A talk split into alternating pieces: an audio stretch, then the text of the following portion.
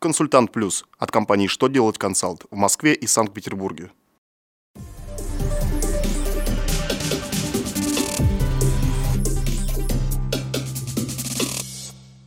Добрый день! Для вас работает служба информации телеканала «Что делает ТВ» в студии Ольга Тихонова.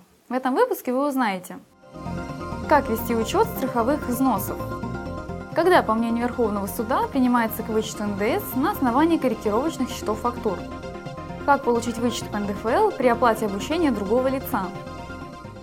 Итак, о самом главном по порядку.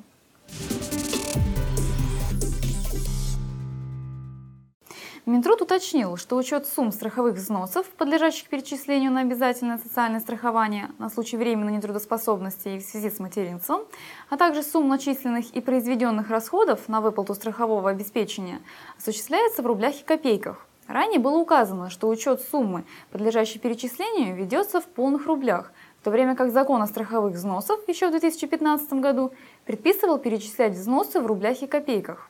Глава 34 Налогового кодекса Российской Федерации, вступившая в силу с 1 января 2017 года, также устанавливает, что страховые взносы перечисляются в бюджет в рублях и копейках, то есть Минтруд привел порядок учета страховых взносов в соответствии с нормами законодательства.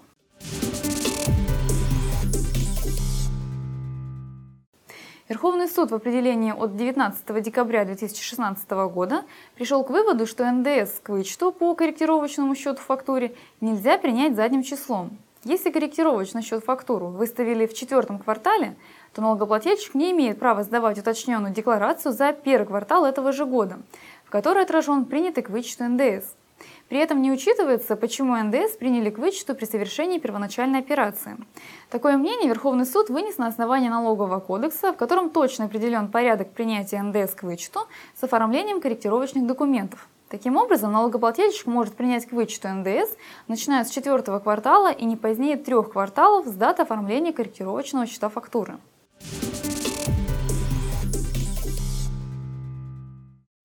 Минфин разъяснил порядок оформления вычетов за оплату обучения. Если налогоплательщик оплачивает не свое обучение, для получения вычета он должен предоставить в налоговые органы доверенность от обучаемого и документы с подтверждением расходов.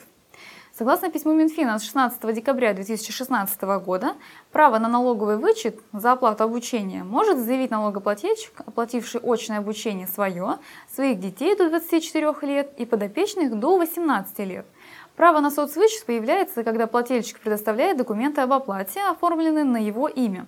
При этом оплату расходов от чужого имени осуществляет по доверенности.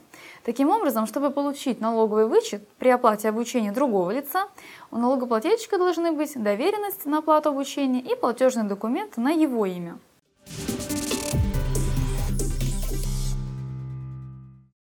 На этом у меня вся информация. Благодарю вас за внимание и до новых встреч!